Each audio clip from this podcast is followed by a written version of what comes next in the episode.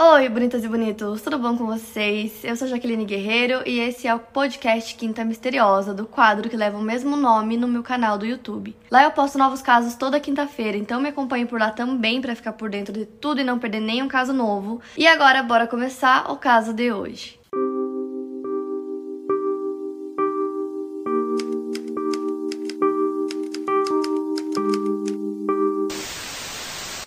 Hoje eu vou contar pra vocês um caso que vocês estão me pedindo há muito tempo, muito tempo mesmo. E vocês já estavam sentindo falta é, de casos sobre serial killer aqui no canal. E hoje eu vou contar pra vocês o caso do BTK. Dennis Lynn Rader nasceu no dia 9 de março de 1945 na cidade de Pittsburgh, no Kansas, Estados Unidos. Ele é o mais velho de quatro irmãos, tem cabelo escuro e olhos verdes.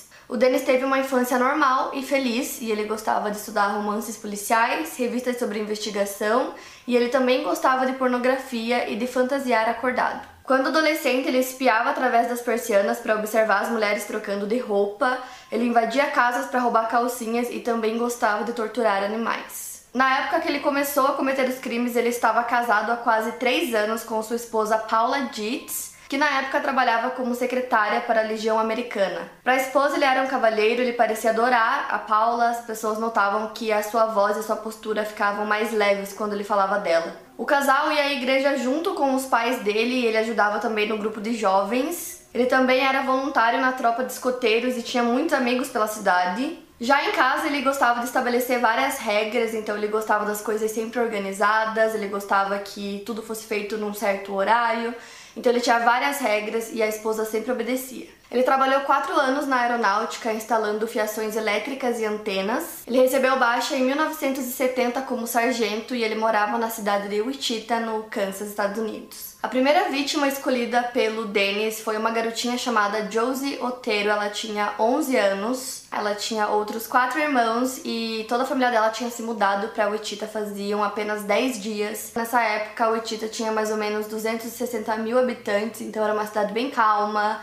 É aquela típica cidade que eu sempre conto para vocês, todo mundo se conhece, os vizinhos confiam uns nos outros, então deixam a porta destrancada e por aí vai. Mas os pais da Josie tinham uma postura um pouco diferente quanto a isso. Eles já tinham morado em vários lugares, inclusive em Nova York, que é uma cidade mais perigosa. E aí eles decidiram arrumar um cachorro. O Dennis tinha 28 anos de idade na época desse caso e ele tinha visto a Josie com a mãe dela, Julie, um dia enquanto ele levava a esposa para o trabalho. E desde esse dia ele começou a observar as duas, observar a casa onde que elas moravam. Então ele sabia, por exemplo, os horários da família, horário que a mãe saía, que o pai saía horário que eles voltavam. E aí ele sabia que a família tinha dois carros, só que o que ele não sabia era que o pai, o Joe, tinha batido o carro dele se machucado e ele estava em casa porque ele estava incapacitado de trabalhar, então o Denis não sabia disso. E ele já tinha planejado vários outros crimes, mas ele sempre se acovardava, mas nesse ele decidiu que ele iria até o fim. Então, no dia 3 de fevereiro de 1974, o Denis dirigiu até algumas ruas próximas da casa da família Otero, deixou o carro dele estacionado lá e foi caminhando até a casa. É, quando ele chegou, ele tinha em mente que a vítima que ele queria era Josie, de 11 anos. Então ele foi pela garagem até a porta dos fundos, que estava trancada, e aí ele pegou uma faca de caça e cortou o fio do telefone que estava preso na parede. De repente a porta abriu e quando ele virou, ele viu um menininho e do lado dele o cachorro que começou a latir. Então ele pega a arma dele, empurra o menino para dentro, entra na casa e dá de cara com o pai Joe, que ele não fazia ideia que tava lá. Então ele apontou a arma para ele, mesmo com medo, e disse que aquilo era um assalto. A Josie começou a chorar e aí ele falou para todo mundo ficar calmo, que não ia acontecer nada. Então estavam na casa Joe, o pai, Julie, a mãe, Josie de 11 anos, Joey de 9 anos e os outros três filhos não estavam em casa. Depois de cometer os crimes que levaram cerca de duas horas, o Dennis fugiu com o carro da família Otero até um mercado. Lá ele deixou a posição do banco bem para frente para tentar disfarçar sua altura. Depois caminhou até o próprio carro, que era um Impala branco 1962. Ali ele fez um inventário de tudo que ele tinha levado naquele dia. Isso incluía uma arma calibre 22, nos bolsos da parca que ele usava uma corda, um fio de uma persiana, mordaças, fita adesiva branca, uma faca e sacolas plásticas, e foi aí que ele percebeu que ele tinha deixado a faca na casa. Então ele dirige de volta para a casa da família, busca a faca e aí ele vai para um bosque onde ele costumava brincar quando era criança. E lá ele queimou os esboços que ele tinha feito quando planejou o crime e as coisas usadas para cometer o crime também. Um tempo depois, Carmen, de 13 anos, e Danny, de 14, que são dois dos filhos que não estavam na casa, chegam. E aí eles veem que a porta da garagem estava levantado, que já era um pouco estranho. Então, quando eles entram na casa, eles veem a bolsa da mãe deles jogada no chão. E aí eles também percebem que o cachorro estava preso do lado de fora o que nunca acontecia porque o cachorro latia muito pros estranhos. Logo depois chega o filho mais velho, que é o Charlie, de 15 anos, e aí ele escuta os outros irmãos gritando dentro da casa. Ele corre pro telefone, o telefone tava mudo. Então ele vai na casa dos vizinhos pedir ajuda e eles chamam a polícia. Então dois policiais chegam na casa e o Charlie foi falar com eles, ele parecia transtornado e totalmente descontrolado.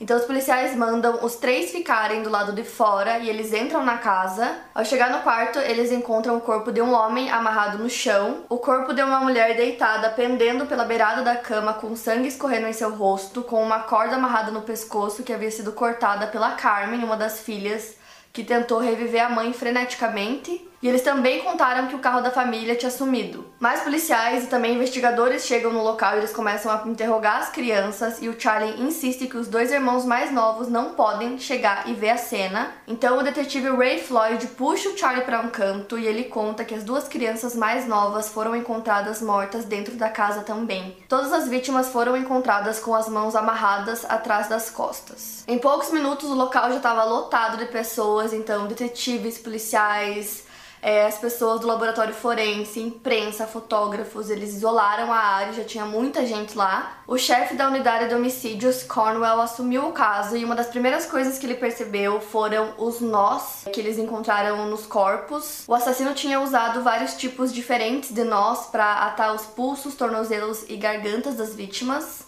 E eram tantos tipos diferentes de nós que eles até pensaram que talvez o assassino pudesse ser um marinheiro. A Josie foi encontrada no porão seminua, pendendo de um cano de esgoto por um nó de forca. Tinha um fluido seco na coxa dela e, ao que parecia, o criminoso havia se masturbado em cima dela, disseram os detetives, o que mais tarde foi comprovado pelos relatórios das necrópsias. Eles encontraram depois o carro no estacionamento do mercado, que ficava a mais ou menos 800 metros da casa. Um crime desse tipo era completamente incomum na cidade, então os investigadores faziam coletivos de imprensa duas vezes por dia para revelar detalhes novos da investigação e aí os jornais publicavam todos os detalhes. A princípio, a polícia achava que o crime ao Zotério foi cometido por vingança de traficantes de drogas pessoas ficaram com muito medo, então passaram a trancar as portas, algumas até compraram armas para se proteger e outras instalaram sistemas de segurança. Lá na casa do Dennis, ele guardava troféus dos crimes que ele cometia, então ele começou a usar o relógio do Joe Otero no pulso. Ele tinha decidido fazer uma especialização em administração do sistema judicial na faculdade para observar de perto os policiais e aprender mais sobre sua nova ocupação. Ele escreveu que o Joe, a princípio, achou que o assalto fosse uma pegadinha. Ele escreveu as últimas palavras da Josie. Terminou no dia 3 de fevereiro de 1974. Arquivou tudo um fichário para que ele lesse sempre que ele quisesse e ele assinou o documento como BTK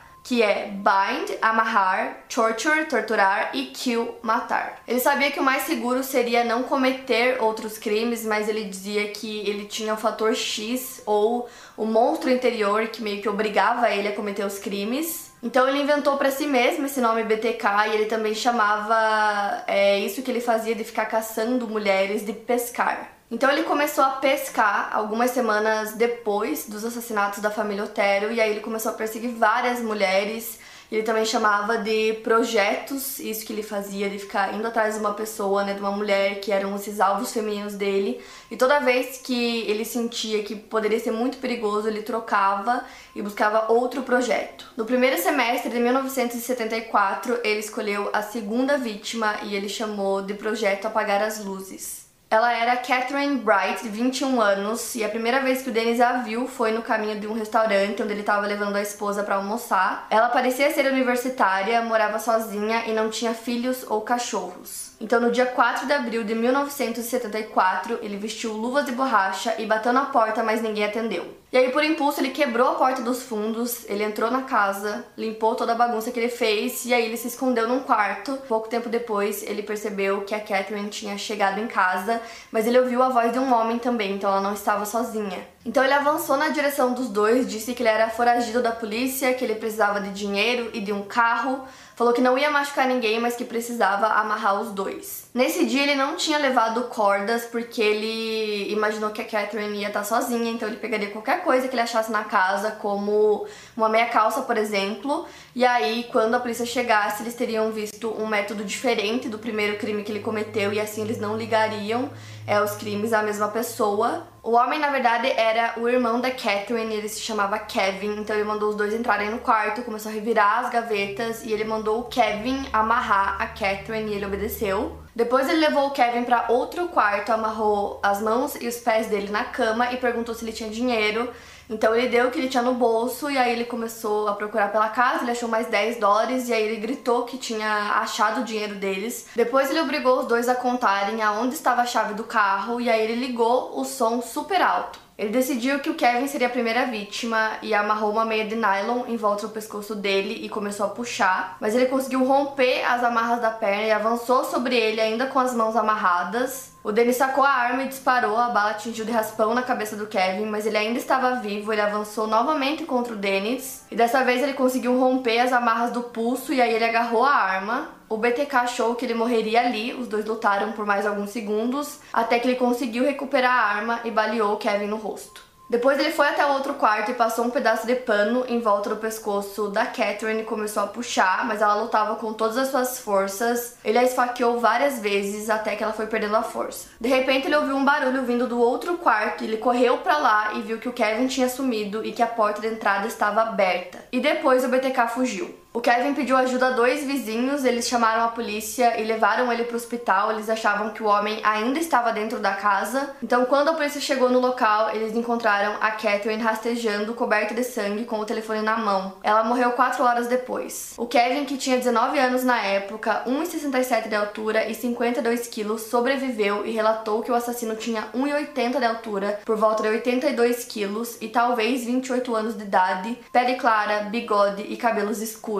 Algumas pessoas especularam que o ataque poderia estar relacionado aos assassinatos da família Otero, já que a Catherine e o Kevin tinham trabalhado na Coleman, mesmo lugar que a Julia Otero trabalhava. Já outros achavam que não, porque os ataques pareciam bem diferentes. Enquanto tudo isso acontecia, o BTK corre para casa dos pais dele, então lá ele se limpa, ele troca de roupa, queima as roupas e o que ele usou naquele dia. Depois disso, ele voltou para casa dele como se nada tivesse acontecido, mas ele sabia que no momento que ele fugiu da casa, os dois irmãos estavam vivos, então ele achava que logo ele seria pego porque eles descreveriam ele perfeitamente até que a polícia encontrasse ele. Mas aí os dias foram passando, nada aconteceu, então ele relatou o crime por escrito da mesma forma que ele fez da primeira vez recortou uma foto da Catherine do jornal e aí ele achou que ele era simplesmente inteligente demais para ser capturado. Só que aí, vários meses depois, três detentos começaram a falar sobre os crimes que o BTK tinha cometido, como se eles tivessem cometido os crimes, e aí isso foi parar nos jornais, mas os detetives sabiam que era mentira. Só que essa matéria acabou deixando o único homem que sabia a verdade bravo, porque ele queria receber os créditos para ele, né? Já que o BTK sabia que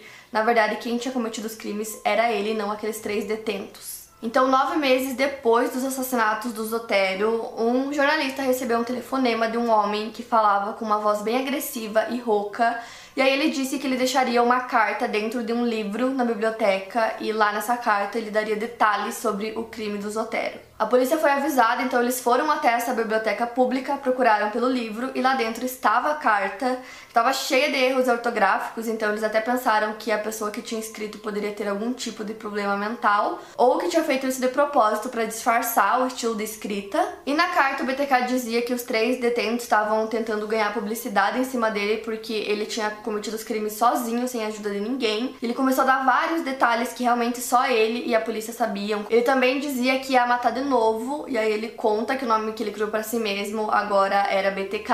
E aí no livro vocês encontram vários trechos da carta. A polícia ficou enfurecida com a carta. Eles estavam trabalhando em conjunto com os jornalistas dando as informações novas sobre o caso duas vezes por dia, todos os dias mas os policiais decidiram não mandar para os jornais a informação sobre a ligação, a carta e o nome BTK, com medo que isso confundisse as pessoas ou que instigasse imitadores. Então, alguns dias depois, o jornal Eagle, que foi um jornal que publicou tudo sobre o BTK desde o primeiro crime, eles acompanhavam tudo, eles publicaram a seguinte frase: BTK, a ajuda disponível, e colocaram um número. Eles publicaram isso no jornal por vários dias seguidos, mas o Denis não ligou no número indicado. Ele tinha conseguido um novo emprego instalando alarmes residenciais e ele se divertia com a ironia do novo trabalho. Porém, no dia 11 de dezembro de 1974, uma jornalista de outro jornal chamado Sun publicou a carta e publicou o nome do BTK no jornal dizendo que ela tinha recebido uma cópia da carta de uma fonte anônima. Então tava lá estampado no jornal que o nome do assassino era BTK e que ele tinha ameaçado matar de novo. E aí depois que essa matéria foi publicada, eles interrogaram mais de 1500 pessoas e aí as linhas estavam congestionadas, de,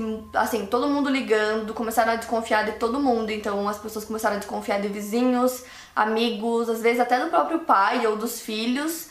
E aí davam várias dicas pra polícia que no fim não deu em nada e aí completou um ano do assassinato da família Otero. Então, indo agora para março de 1977, é, desde que o BTK tinha mandado aquela carta em 1974, ele não mandou mais nada para a polícia. Isso porque ele estava muito ocupado com o trabalho, com a família, então ele não tinha cometido mais nenhum crime nesse meio tempo. E aí, nove meses depois que ele mandou aquela primeira carta, a sua esposa deu à luz ao primeiro filho deles, que era um menino, que eles chamaram de Brian. E mesmo ocupado com o trabalho com a família, ele sempre saía pescar e perseguir quando ele conseguia. No dia 17 de março de 1977, o Dennis decidiu que era o dia que ele cometeria mais um crime, então ele colocou uma roupa social, pegou uma maleta e uma foto da esposa e do filho deles. Queria usar aquela foto para fingir que ele era um detetive procurando uma criança desaparecida. Ele tinha observado várias mulheres naquele bairro, então ele tinha vários alvos diferentes, então se ele fosse em um e não desse certo, ele partiria pro próximo. Ele foi em uma casa no primeiro alvo, ele bateu na porta, mas ninguém atendeu. Então ele decidiu que ele iria para o próximo alvo e ele deu esse nome de Projeto Blackout. Então enquanto ele andava pela rua, ele encontrou um menininho que estava com uma lata de sopa na mão. E aí ele perguntou para ele se ele tinha visto aquela criança da foto e ele respondeu que não. Depois ele caminhou até a casa do Projeto Blackout e mais uma vez ninguém atendeu. Então ele decidiu que ele iria na casa onde o menininho tinha entrado, então não era um dos projetos dele. Na casa estava Shirley Vian e seus três filhos, Steven de 6 anos, Bud de 8 anos e Stephanie de 4. Todos eles estavam muito gripados. Então ele bateu na porta, um dos meninos atendeu, a mãe foi até a porta para conversar com ele e aí o Dennis disse que ele era um detetive e foi logo entrando na casa, fechando a porta e pegando uma arma. A Shirley disse que ela e os filhos estavam doentes há muitos dias e nisso o telefone começou a tocar, mas o Dennis não ligou. Ele decidiu agir rápido porque alguma pessoa poderia chegar na casa, então ele mandou a Shirley colocar os três filhos dela dentro do banheiro, ele também colocou travesseiros e brinquedos lá e trancou a porta. Depois ele levou a Shirley pro quarto e posicionou a cama na porta de uma forma que a porta ficasse bloqueada. O telefone continuava tocando e aí ele começou a seguir a sequência que ele sempre fazia, que era primeiro prender a vítima com fita, depois as amarrava com fios com vários nós. Enquanto isso, as crianças no banheiro estavam gritando, mandando deles deixar a mãe deles em paz. Depois ele pegou um fio que estava amarrado na cama e passou em volta do pescoço dela quatro ou cinco vezes e puxou. As crianças continuavam gritando e o BTK estava decepcionado, porque ele queria matar mais. O telefone não parava de tocar, então, com medo que alguém chegasse, ele decidiu roubar duas calcinhas da mulher e ir embora. Nisso, um dos meninos que estava preso no banheiro conseguiu quebrar a janela e sair, então ele correu pro vizinho pedir ajuda. Eles ligaram para a polícia e para emergência e eles tentaram reanimar a Shirley, mas já era tarde demais. Os investigadores chegaram no local e a princípio eles não ligaram aquele crime ao BTK até verem os nós usados para amarrar Shirley. Então, alguns investigadores achavam que o criminoso era o BTK, outros achavam que não e começavam a apontar as diferenças de um caso para outro. Quanto ao assassinato da Catherine Bright, eles não tinham conseguido conectar o BTK porque tinha sido bem diferente, então eles achavam que outra pessoa tinha cometido aquele assassinato. Aquela primeira hipótese que os detetives tinham sobre a família Otero ter sido assassinada por traficantes a essa altura já tinha sido rejeitada. E aí um dos melhores detetives deu outra ideia. Ele disse que se esse assassino é, tivesse cometido o crime da família Otero e da Shirley, então essa pessoa era um serial killer, um assassino em série. E ele tava certo, mas praticamente ninguém deu bola para ele também. Eles começaram a apontar algumas diferenças e disseram que serial killers não conseguem parar de matar. E tinha uma diferença de três anos de um crime para outro, então eles achavam que não era a mesma pessoa. E os policiais também não conseguiram encontrar nenhuma impressão digital útil na cena que eles pudessem usar na investigação. A próxima vítima escolhida foi Nancy Fox, de 25 anos, que morava sozinha em um bairro de classe baixa, trabalhava em tempo integral em um escritório de arquitetura e ela tinha conseguido um emprego de meio período em uma joalheria no shopping para ganhar um dinheiro extra para comprar presentes de Natal para seus parentes. O Denis viu que ela morava sozinha e que ela não tinha cachorro ou marido. Ele seguiu ela várias vezes e até chegou a comprar uma joia barata na joalheria que ela trabalhava. E aí, no dia 8 de dezembro de 1977, o Denis disse para a esposa que ele iria até a biblioteca da universidade para estudar.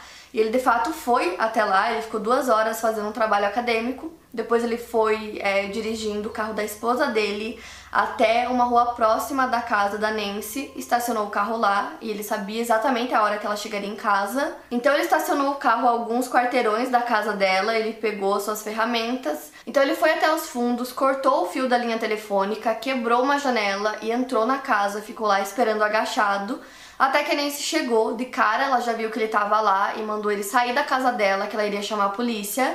Ele respondeu que ele não iria embora, que ele tinha cortado o fio do telefone, então ela não conseguiria chamar a polícia. Ele disse que ele tinha um problema sexual, mas que ele não era um bandido, que ela ficaria bem. Então a Alice respondeu: Vamos acabar logo com isso para eu poder chamar a polícia. Então o Dennis prendeu a mão dela com algemas e amordaçou sua boca. Depois ele prendeu seu cinto no pescoço dela até que ela quase desmaiasse. Depois ele confessou para ela os crimes que ele tinha cometido e em seguida apertou o cinto novamente até que ela morresse. Depois ele pegou uma camisola e se masturbou em cima da peça de roupa, roubou a carteira de motorista dela, algumas lingeries e foi embora. No dia seguinte, o BTK queria contar o crime que ele havia cometido para alguém e ele mais tarde disse que esse tinha sido seu crime perfeito. Então, por volta das 8 e 18 da manhã, ele ligou para a central de emergência, disse que ia relatar um homicídio deu o endereço da Nancy, o nome completo dela e depois desligou. Poucos minutos depois, a polícia chegou no local e eles viram que a casa era extremamente limpa e organizada. E aí, quando eles entraram no quarto, encontraram o corpo e a camisola que o BTK tinha deixado lá. Então, mais uma vez, o Dennis não havia sido pego e aí a arrogância dele voltou com tudo até que ele decidiu escrever um poema sobre a Shirley usando carimbos de letras de criança, então ele escreveu esse poema, enviou para o jornal Eagle no dia 31 de janeiro de 1978 e estava muito próximo do Dia dos Namorados, então quando eles receberam o poema, eles acharam que era para essa sessão, só que a pessoa que tinha mandado não tinha mandado dinheiro para que fosse publicado, então eles arquivaram o poema e o BTK ficou super bravo por eles não terem percebido que ele tinha enviado. Então ele decide enviar outra carta para o jornal, dessa vez deixando bem claro que ele está enviando essa carta e aí ali eles perceberam que na verdade o que ele queria era fama, então ele deu vários detalhes dos crimes, detalhes que somente os policiais e o assassino sabiam, ele também ameaçou matar novamente. Então no livro tem vários trechos dessa carta e também tem uma foto aqui, ó, do poema que ele escreveu sobre a Shirley. Então nesse momento os detetives decidiram que era a hora de avisar as pessoas que realmente tinha um serial killer à solta, então eles entraram ao vivo no jornal contando essas informações e depois fizeram uma coletiva de imprensa. Depois que essa notícia foi ao ar, as mulheres começaram a ficar com muito medo e aí várias pessoas começaram a passar trotes fingindo ser o BTK e o FBI estava apenas começando a estudar sobre assassinos em série e o que eles sabiam era que eles eram um dos mais difíceis de capturar, então eles estavam torcendo para que o BTK cometesse um erro e que eles chegassem até ele. Em seguida ele parou de novo porque sua esposa tinha dado à luz em junho daquele ano ao segundo filho do casal, que era uma garota chamada Carrie. E aí, no dia 10 de março de 1978, a polícia prende o primeiro suspeito do caso. Eles fazem um teste rápido de sangue e aí descartam na hora e veem que não é ele. No dia 28 de abril de 1979, Anna Williams, de 63 anos, chegou em casa e viu que tinham roubado dinheiro, joias, roupas e uma meia que tinha 35 dólares dentro. Quando ela viu que o fio do telefone havia sido cortado, ela fugiu correndo. Depois ela recebeu um envelope com um desenho dela amordaçada numa cama e havia uma de suas echarpes e uma de suas joias dentro, além de um poema. As cartas e o poema estão todos no livro e tinha uma estranha assinatura na folha. Estava escrito BTK, mas com as letras escritas de forma diferente do que havia feito anteriormente. Ela entregou tudo para a polícia e mudou de estado. Os policiais começaram a analisar essas cartas e a primeira carta que ele mandou era a única que era um documento original, então todas as que ele mandou depois eram fotocópias que ele fazia, ele sempre cortava também as bordas da folha para que eles não soubessem aonde ele tinha feito essa fotocópia. Mas aí os investigadores focaram muito nisso e descobriram que uma das cartas tinha sido feita em uma biblioteca no centro da cidade e a outra carta tinha sido feita no edifício de biologia da universidade. Então eles começaram a pensar que talvez o BTK fosse um estudante. Ao longo de dois anos, a polícia investigou tudo o que pôde e gastou centenas de milhares de dólares, mas não encontraram nada. Já faziam 10 anos da morte da família Otero e 5 anos que o BTK não havia feito mais nada. Então eles decidem formar uma força-tarefa para investigar o caso. O BTK só foi atacar novamente no dia 26 de abril de 1985. A vítima foi Maureen Head, que tinha 53 anos. O seu marido havia morrido no ano anterior, então ela morava sozinha. E ela morava a apenas seis casas de distância da casa do BTK, e esse ele apelidou de Projeto Cookie. O álibi dele naquele dia seria um acampamento para pais e filhos que ele iria com seu filho, que inclusive ele tinha uma relação muito boa, ele dizia que o pai era o melhor amigo dele. Então, logo que escureceu, o Dennis usou como desculpa uma dor de cabeça e disse que ia sair comprar um remédio. Então, ele dirigiu por cerca de 5 quilômetros, ele trocou a roupa que ele estava usando e pegou o seu kit. Então ele deixou o carro dele estacionado e pediu um táxi, e aí ele pediu que o taxista deixasse ele algumas quadras de distância da casa da Marine então ele andou até lá. A primeira coisa que ele fez foi cortar o fio do telefone. Então ele invadiu a casa, ela ainda não tinha chegado, então ele ficou lá esperando. Ela chegou e depois que ela estava dormindo, ele atacou e estrangulou a Marina até a morte. O corpo foi encontrado nove dias depois em uma vala úmida na parte nordeste de Wichita. O corpo já estava se decompondo e tinha sido atacado por animais. Próximo ao corpo tinha uma meia calça cheia de nós. Faziam oito anos que o BTK não tinha feito mais nada e até então nunca tinha matado ninguém fora de Wichita e muito menos levado o corpo para outro lugar. Então, para os investigadores, o caso não batia com as informações que eles tinham sobre o BTK, então eles achavam que era outra pessoa. A próxima vítima foi no dia 16 de setembro de 1986 e foi a Vicky Wedgerly. Ela era casada com um homem chamado Bill e tinha dois filhos. Ela passava a maior parte do tempo em casa cuidando dos filhos e tocando piano. O Denis gostava de ouvi-la tocar, então ele apelidou de Projeto Piano. Então naquele dia o BTK fingiu trabalhar em uma empresa de linha telefônica e foi até a casa da Vicky, bateu na porta e disse que precisava verificar a linha telefônica dela. Ela não gostou muito, achou meio esquisito, mas deixou ele entrar. Então ele abriu a maleta que ele tinha levado e fingiu mexer no telefone. Depois ele sacou uma arma e disse para ela: "Vamos para o quarto". Lá ele amarrou a Vicky, mas ela conseguiu romper as amarras e começou a resistir e a lutar pela vida dela. Ela conseguiu arranhar a cara dele e depois ele viu uma meia calça por perto, passou em volta da garganta da Vicky e a asfixiou. Ele queria passar mais um tempo ali, então ele tirou algumas fotos polaroid do corpo, guardou suas coisas, entrou no carro dela e foi embora. Então, enquanto ele dirigia, ele passou por uma rua e o marido da Vicky, o Bill, viu o carro passando e ele percebeu que o carro era muito parecido com o carro da esposa dele, mas dentro tinha um homem alto dirigindo. Então o Bill foi para casa para almoçar e quando ele chegou lá, ele viu que o filho dele estava lá sozinho, que era muito estranho. Só que ele só encontrou o corpo da Vicky 40 minutos depois, porque o corpo estava entre o vão e a cama, então a forma como ele estava e com a porta também na frente era bem difícil de enxergar o corpo ali. E aí ele chamou a emergência, eles chegaram, mas já era tarde demais.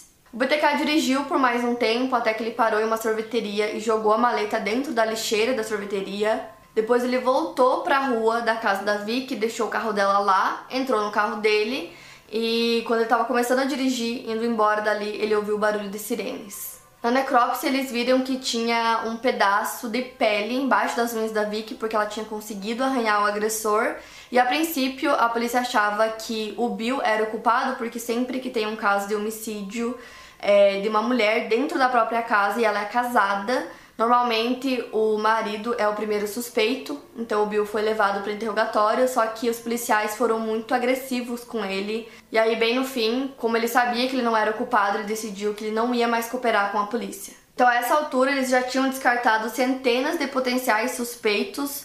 O BTK tinha deixado amostras de DNA em três dos seus homicídios, mas o estudo da genética ainda estava em desenvolvimento. A próxima vítima do BTK foi no dia 18 de janeiro de 1991 e foi a Dolores Davis, que vivia sozinha e a vista da sua casa dava para o campo aberto da zona rural. O Dennis já estava vigiando ela há dias e a casa dela ficava bem perto da casa dele, mais ou menos um quilômetro e meio de distância. Então ele conseguia vigiar ela até quando ele saía andar de bicicleta, por exemplo. E todo ano tinha um encontro de escoteiros caçadores, então o Denis usaria isso como álibi. Então ele saiu na desculpa que tinha que comprar suplementos.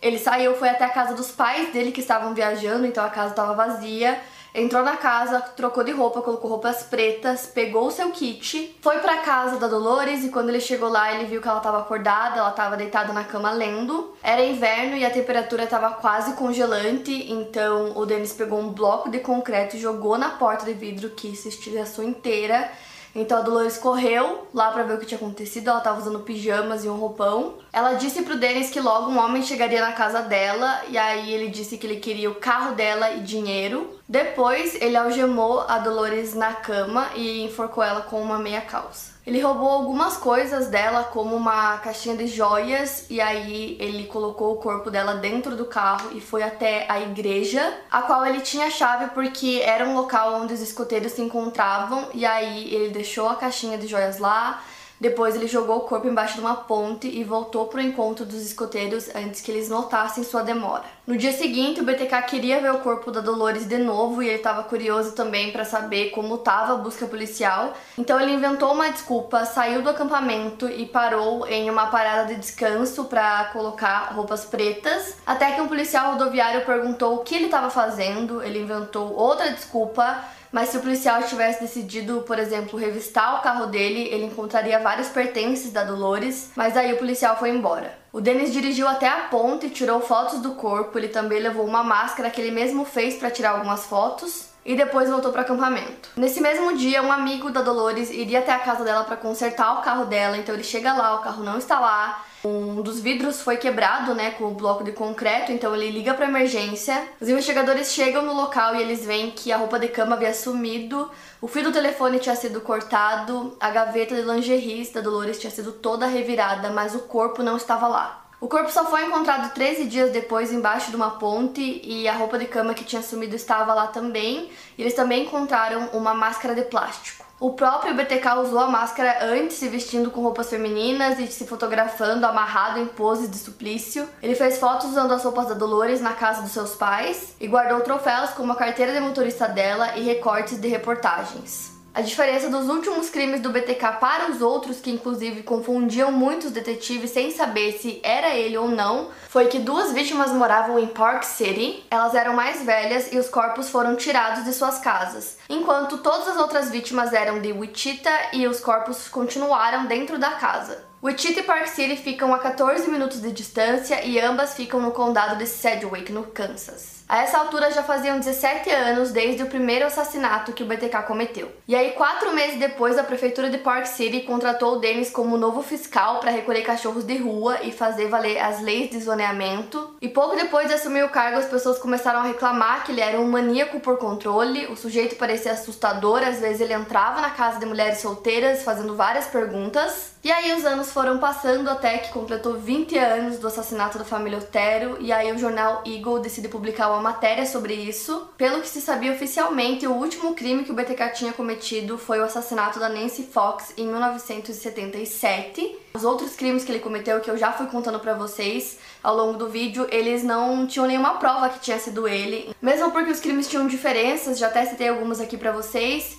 Fora que já fazia 20 anos desde o primeiro assassinato que ele cometeu, então a polícia achava que a essa altura ele poderia estar morto ou poderia estar preso por outro crime que ele cometeu. Então, indo para os anos 2000, o número de assassinatos tinha caído bastante, então alguns detetives decidiram pegar casos antigos que estavam arquivados para ver se eles conseguiam identificar alguma coisa, descobrir alguma coisa nova sobre o caso e quem sabe solucionar. Eles tinham a amostra do DNA do BTK do sêmen que ele deixou na casa da família Otero e também naquela camisola da Nancy Fox, mas eles não queriam usar o DNA ainda porque eles queriam esperar que a tecnologia melhorasse um pouco mais, porque aí quando eles decidissem testar o DNA eles teriam um perfil bem forte. Então os detetives decidem voltar a analisar o caso da Vicky eles pegam as evidências que eles tinham e mandam pro laboratório para que eles façam testes, né, para ver se descobrem alguma coisa.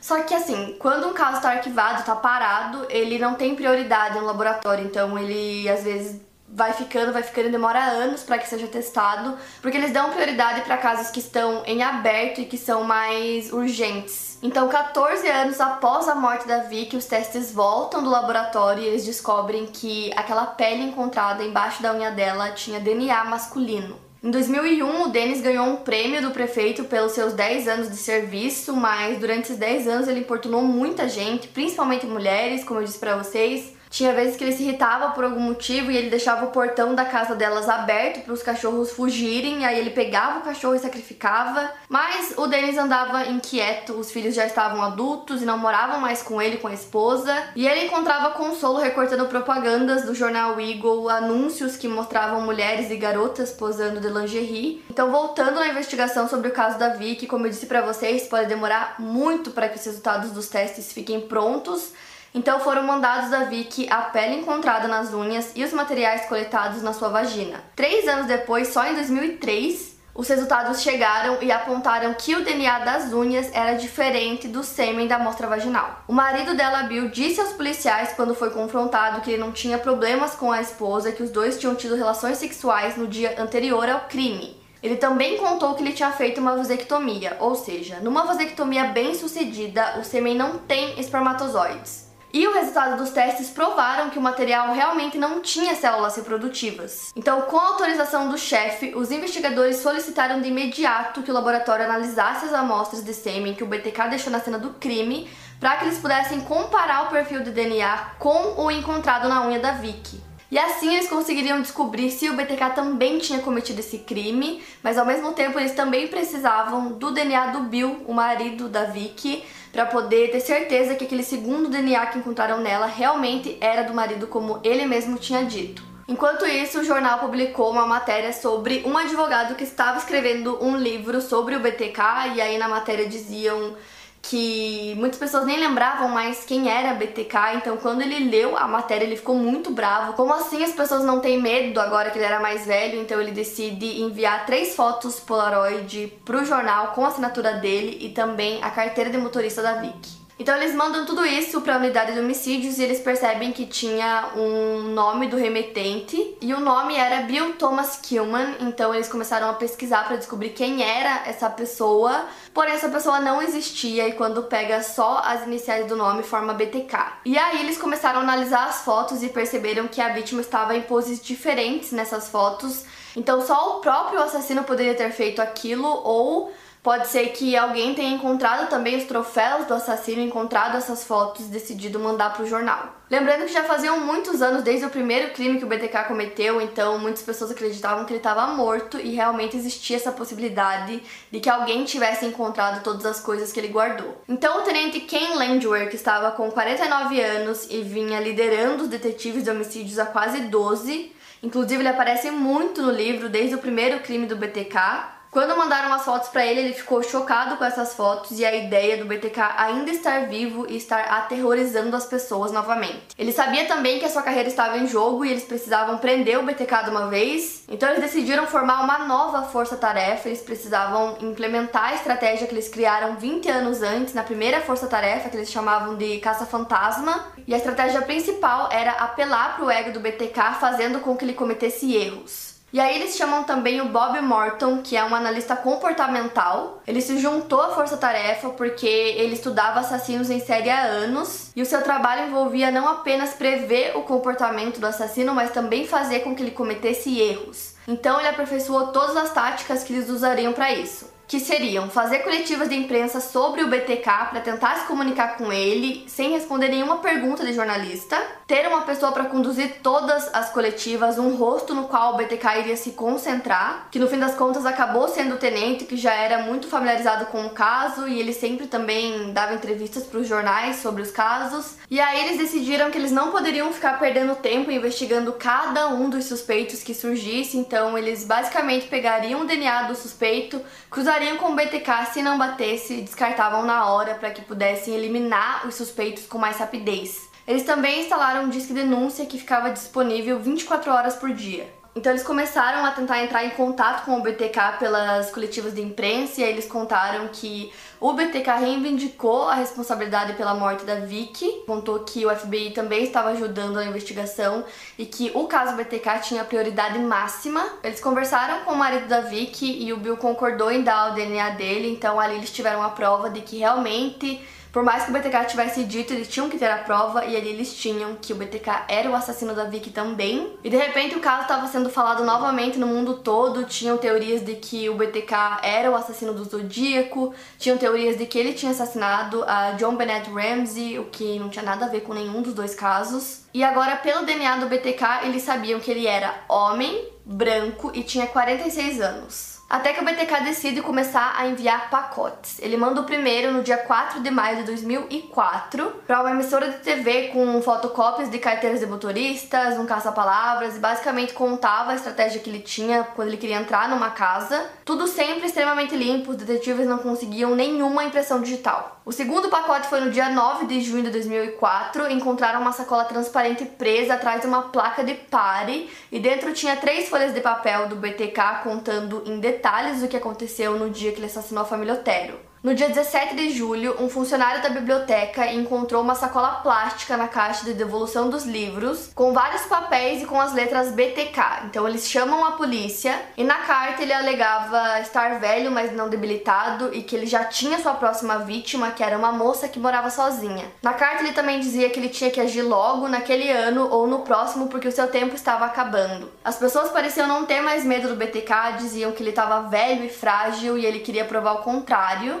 E aí no dia 13 de dezembro, um homem encontra outro pacote e dentro tinha uma boneca com as mãos amarradas atrás das costas e tinha também uma carteira de motorista da Nancy Fox, que tinha sido assassinada 27 anos antes. E a carteira estava intacta. No dia 8 de janeiro de 2005, um Jeep preto foi visto pelas câmeras de segurança entrando em um estacionamento de uma Home Depot e as câmeras filmaram um homem saindo do carro, andando até uma picape que estava estacionada ao lado e colocando alguma coisa na caçamba do carro. O carro era de um funcionário da loja e ele encontrou uma caixa de cereal que dentro tinha um colar que pertencia a Nancy e tinha sumido da casa dela e diversas páginas de anotações feitas em computador. O homem achou que fosse bobagem e jogou tudo no lixo do seu escritório. E aí no dia 25 de janeiro do ano seguinte, 2005, a emissora Cake recebeu um cartão postal do BTK onde ele perguntava se eles tinham recebido o pacote que ele mandou para Home Depot. E aí os detetives foram até essa Home Depot, conversaram com vários funcionários perguntando se eles tinham visto é, esse pacote que o BTK deixou. Então eles deixaram flyers lá perguntando se alguém tinha visto, até que o homem dono da picape viu e aí ele ligou para os detetives e por sorte ele tinha saído de férias e não tinha tirado o lixo, então é, aquela caixa de cereal com as coisas dentro ainda estavam na lixeira dele. E foi aí que os detetives começaram a analisar as imagens das câmeras de segurança e viram esse homem descendo de um carro, que depois de analisar várias vezes eles viram que era um Jeep de cor escura deixando o pacote no carro ao lado e indo embora. Então essa foi a primeira vez que eles tiveram uma imagem do BTK. E o BTK já estava ficando velho e cansado, então todo aquele trabalho que ele tinha antes de fazer várias fotocópias em lugares diferentes, cortar as bordas e mandar para a polícia, dava muito trabalho no final das contas, então ele começou a pensar em outras formas de se comunicar com a polícia, que era justamente o que eles queriam, né? Então ele decidiu testar coisas diferentes que fossem mais práticas, mais rápidas, então ele começou a testar um disquete, testou no próprio computador dele no trabalho, ele não entendia muito de informática e antes de mandar esse disquete, ele perguntou em uma das mensagens que ele mandava nos pacotes para os investigadores se era possível rastrear um disquete, o que é óbvio que sim. Só que aí os detetives responderam que não, que não era possível. E aí no dia 16 de fevereiro, outra emissora de TV recebeu mais um pacote do BTK que dentro tinha uma corrente de ouro, um pingente, três folhas pautadas e um disquete. Imediatamente os detetives chamam o Randy Stone, que era tipo assim um mago da informática da Força Tarefa. Então ele abre o disquete no computador e clica em propriedades e lá estava um nome. Dennis. A tela também informava que o disquete estivera em um computador registrado no nome da Igreja Luterana de Cristo e foi usado pela última vez na biblioteca pública de Park City. Em apenas alguns segundos pesquisando no computador, eles encontraram o nome do presidente da congregação. Dennis Rader. Então agora eles também já tinham o endereço da casa do Dennis, mas não tinha nenhum registro de que ele tinha um Jeep então, imediatamente eles correram pro endereço e chegando na entrada da casa, o Jeep estava lá, um Jeep preto. Minutos depois eles descobrem que na verdade o filho do Dennis tinha um Jeep registrado no nome dele, só que aí o tenente manda os detetives voltarem, que eles estão tentando pegar o BTK já há muitos anos, ele queria fazer isso da forma correta. Seu plano era conseguir o DNA de algum parente sem que o BTK descobrisse, porque isso provaria se ele realmente era Dennis Rader. Enquanto tudo isso acontecia, vários policiais ficavam apaisando, observando a casa do Dennis. No dia 18 de fevereiro de 2005, dois dias depois da polícia conseguir fazer a conexão do disquete com o Dennis, eles conseguiram uma amostra de DNA da Carrie Redder, que é filha dele, em um centro médico estudantil. Então, imediatamente a amostra foi mandada para o laboratório. Os resultados chegaram e agora não restavam dúvidas, era ele. Agora a Força Tarefa estava autorizada a fazer a prisão, que aconteceu no dia 25 de fevereiro de 2005. O Denis estava com 59 anos, ele estava dirigindo o carro da prefeitura, até que um dos policiais ligou as luzes do carro e o Denis encostou imediatamente. Vários policiais se aproximaram e eles finalmente fizeram a prisão. O Dennis parecia irritado a princípio até ver o uniforme do Departamento de Polícia de Wichita. Ele não fez nenhuma pergunta, como por exemplo, o que, que é isso, o que, que eu fiz. No momento que ele entra dentro do carro, o tenente tá lá esperando por ele, então ele fala Oi Landwehr, porque ele sabia quem era, né? Já que o tenente sempre é, aparecia na TV e sempre tentava se comunicar com ele, né? Ele era o rosto que eles escolheram para isso. Então a abordagem que eles fizeram na hora da prisão era para ser uma coisa mais agressiva, para que o Dennis ficasse com raiva daqueles policiais, só que na hora do interrogatório, o tenente seria educado, não seria agressivo com ele para tentar é, fazer com que ele contasse tudo. Mesmo porque já faziam 11 meses que eles estavam tentando estabelecer essa conexão com o BTK e conversar com ele. Primeiro eles pediram uma amostra de DNA o Denis concordou e depois ele ficou falando sem parar por três horas. Ele falava de si mesmo em terceira pessoa. Em nenhum momento ele perguntou por que ele estava lá. E aí, enfim, mostraram o disquete. Ali ele disse que não tinha como ele se safar dessa ou mentir. Então ele começou a fazer perguntas sobre pena de morte e prisão. E aí depois ele perguntou pro tenente se tinha como ele conseguir sair dessa e se não tinha como escapar do DNA, mas a resposta foi não. E foi aí que ele finalmente confessou: "Eu sou o BTK". Depois ele contou onde ele guardava os seus troféus das vítimas, uma parte ficava na casa dele e outra no escritório no trabalho. E aí, no dia 26 de fevereiro, foi feito o anúncio de que finalmente o BTK tinha sido preso. A coletiva da imprensa estava lotada de repórteres e detetives de vários lugares do país, várias emissoras estavam transmitindo tudo ao vivo, e 31 anos depois ele finalmente havia sido preso. Nos dois dias seguintes, BTK falou por 33 horas detalhadamente sobre cada crime, sobre sua vida e basicamente respondia tudo que os detetives perguntavam. A essa altura, os jornais já tinham descoberto tudo sobre a vida dele e para muitos que conheciam ele pessoalmente diziam que ele era um cara normal e um cara legal. Menos quando ele estava trabalhando como o cara da carrocinha, como muitos o chamavam. Ele tinha sido muito cruel com várias pessoas.